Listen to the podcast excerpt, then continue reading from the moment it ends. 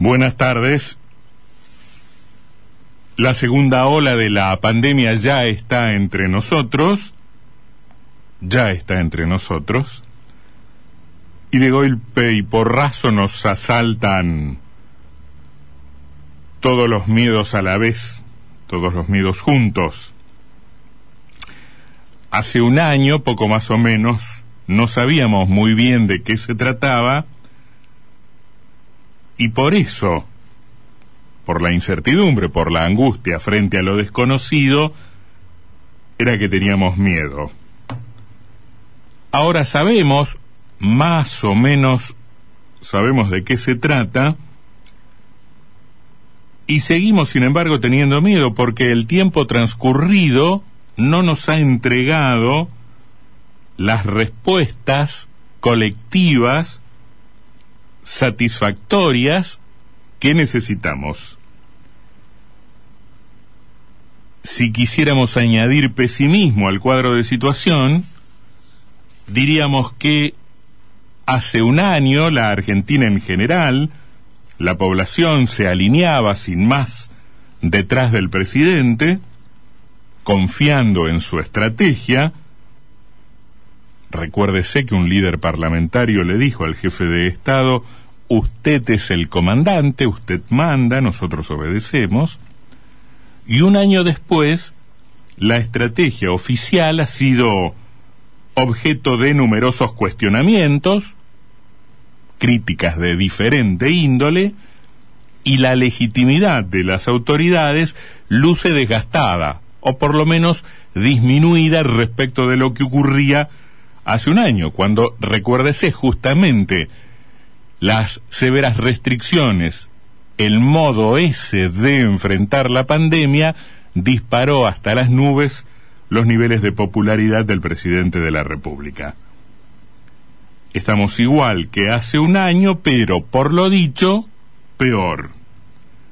Y hace un año, asustados también, pero decididos, estábamos encerrados como ahora. Hoy estamos asustados, pero haciendo vida prácticamente normal, con pocas restricciones, por lo menos en comparación con el año pasado. Los niveles de contagios están por las nubes, pero hace un año cuando yo venía para la radio las canchitas de fútbol de acá a la vuelta estaban vacías, ahora están llenas a su alrededor nadie, ahora público mirando los partiditos, los picados, el parque vacío hace un año con mucha gente ahora. Ahora tenemos más casos de los que teníamos hace un año cuando encerrados estábamos. Nos empiezan a alarmar hoy los porcentajes de ocupación de las camas de terapia intensiva lo que por supuesto lleva a preguntarnos qué tanto, qué tanto, en qué medida, en qué proporción fue efectivamente reforzado el aparato sanitario. Recuérdese que el año pasado nos encerramos para aplanar la curva, la, la curva y darle tiempo al aparato del Estado a que se pusiera en condiciones de responder a la demanda que se sabía iba a llegar ahora estamos frente a un riesgo muy serio de que el sistema entre en un estrés muy grande. Es cierto, el aparato sanitario no colapsó el año pasado, ahora estamos frente a un riesgo muy cierto. O no se hizo lo suficiente el año pasado, o no se hizo lo suficiente en los últimos meses, desde hace un tiempo a esta parte, cuando empezamos a saber que la segunda ola no era tan solo una hipótesis, una mera conjetura, sino que era una posibilidad más que cierta. Recordemos, el año pasado, porque íbamos atrasados, porque veíamos el mundo con cuatro o cinco meses de ventaja respecto de lo que había ocurrido en Oriente y en los países europeos, eh, teníamos una ventaja que habíamos podido capitalizar. Eso efectivamente sirvió. El adelanto este año parece haber servido un poco menos. Estamos más preocupados, proporcionalmente hablando o relativamente hablando, que el año pasado, habiendo tenido, igual que el año pasado, el mismo tiempo de adelanto respecto del fenómeno de la pandemia en el hemisferio norte. Los números que en general dan cuenta de cómo ha enfrentado la Argentina la pandemia no son halagüeños, no resisten la comparación con otros países del mundo, incluso con países de características similares a la Argentina e incluso con países vecinos de la Argentina. Eso pese a que en buena medida se sacrificó la actividad económica, se sacrificó la economía. Recuérdese las afirmaciones, recuérdense las afirmaciones del presidente. Decía, de la muerte no se vuelve, de la recesión sí. Se priorizó la salud, se postergó la economía. Sin embargo, como que los resultados se amontonan en el lado del debe, la Argentina vio como su economía se reducía 10 puntos a un costo de vidas que acaso habrá que hacer al final del camino la cuenta, no haya justificado en gran medida el parate. Bueno, en realidad no lo sabemos. Por ahora son especulaciones, al final del camino podremos hacer un balance más ajustado, pero no nos fue bien ni en un rubro ni en el otro. Registramos además enormes problemas para contar los casos, enormes problemas para contar las camas, ahora enormes problemas para vacunar. Adviértase la cantidad de inconvenientes que hemos tenido para enfrentar satisfactoriamente la pandemia desde el aparato del Estado, independientemente de las de los momentos, de los climas, de los humores, de los diferentes estados de ánimos que todos hemos atravesado desde el comienzo de la pandemia hasta hoy, incluso el gobierno. Sin embargo, ha habido una constante, como una cierta insuficiencia de la política y particularmente del aparato del Estado para responder satisfactoriamente a lo que cada momento de la pandemia le iba pidiendo, incluso hasta hoy mismo.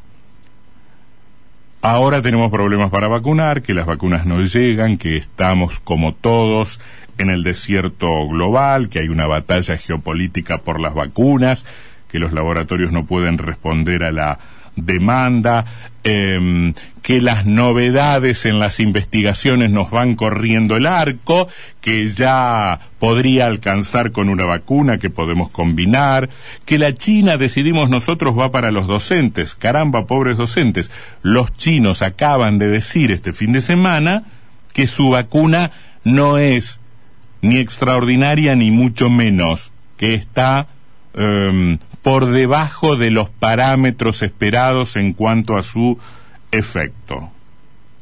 O sea, el cuadro general presenta un montón de complicaciones que es bueno repasar en este tiempo porque no estamos hablando del balance de algo que terminó, sino de algo que está en proceso y que necesita respuestas más eficientes por parte del, del gobierno y de la sociedad toda. El problema de las canchitas de fútbol no es absolutamente adjudicable a la confusión que puedan generar determinadas medidas o a la superposición de medidas.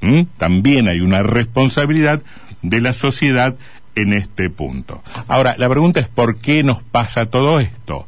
¿Por qué las respuestas colectivas que estamos dando no son ni por lejos las mejores de las que el planeta está tratando de encontrar dentro de esta problemática común. ¿Por qué nos pasa esto? ¿Seremos peores que el resto del mundo? ¿Menos capaces? ¿Nuestras sociedades y nuestros gobiernos serán menos previsores? ¿Estarán menos informados que los vecinos? Tal vez, en todo caso, la respuesta esté en la política. En la política, en tanto podamos considerar la naturaleza de nuestros dirigentes políticos, sus preocupaciones, sus valoraciones o escala de prioridades, pero también la naturaleza de la política que se hace, que se aplica desde el Estado, desde el aparato del Estado, una herramienta indispensable para combatir la pandemia, de las decisiones que desde allí se adoptan, desde las prioridades que allí se fijan, desde los criterios que allí se imponen. Este fin de semana, el académico Oscar Oslak, doctor en ciencia política, fue entrevistado por el diario La Nación. Le preguntaron, entre otros temas, por su especialidad, el Estado. Él ha sido, es un estudioso en general del funcionamiento del aparato estatal y particularmente de su historia en la Argentina. Ha estudiado el proceso de formación del Estado en la Argentina. Y en esa entrevista, se puede encontrar en la edición de papel y también en la web, dejó varias sentencias pueden serles muy útiles a la sociedad, pero sobre todo a los políticos, no para el cortísimo plazo, pero tal vez sí para el mediano plazo, para el largo plazo, para el futuro. Dijo cuatro o cinco cosas bien interesantes. Por ejemplo, el problema del Estado no es su tamaño, sino su eficiencia no si es grande o chico, sino el modo en que responde a las necesidades de la sociedad, el modo en que opera sobre la sociedad para brindar sus servicios. El Estado es, dice Oslak, un productor más de bienes y de servicios. Su problema no está en el tamaño, su problema está en lo eficiente o en lo ineficiente que pueda ser. Dice, es verdad que en algunas dependencias del Estado sobra personal esa imagen que tiene que tienen muchos sectores productivos o de la clase media, uy, el Estado está, lleno de gente que no trabaja. Eso es cierto, dice Oslak, pero ojo, mientras eso ocurre en algunas dependencias, hay muchas otras en las que en general falta personal. Sobra en algún lugar, falta en otro. Hay ahí evidentemente un problema de administración y de mala utilización de los recursos del Estado. Eh, dice, no es que tengamos un Estado hipertrofiado, no es que tenemos un Estado gigantesco, enorme, este, tenemos un Estado deformado, que por deformado no está cumpliendo bien sus funciones. Dice además, ¿dónde deberían formarse quienes toman decisiones en el aparato del Estado, los partidos políticos, apunta, son el lugar, la escuela de formación de los futuros dirigentes y de los futuros funcionarios. Pero esa escuela dejó de funcionar hace tiempo. Esa escuela de dirigentes, partidos políticos inactivos, inexistentes, despreciados por la sociedad, Em, eh, fagocitados por las corporaciones, autodestruidos, los partidos políticos como tales no existen. Ahí tenemos un problema. No hay más escuela de dirigentes. Y dice finalmente, ya no se concibe al Estado como un lugar donde debe primar la excelencia, sino como un espacio para el clientelismo político. Dicho en términos elegantes y académicos, esa idea extendida pero evidentemente reforzada por el criterio de autoridad de un intelectual o de un estudioso, en este caso, la idea extendida de que al cargo no va el, no va el más capaz, sino el más amigo, no va el más conocedor, sino el que me responde políticamente. Cuatro o cinco ideas bien interesantes que pueden explicarnos algunas cosas. Puede que en esas palabras de Oslak se esconda eh, bueno, la clave como para solucionar algunos, muchos o acaso, seamos optimistas, todos los problemas nacionales.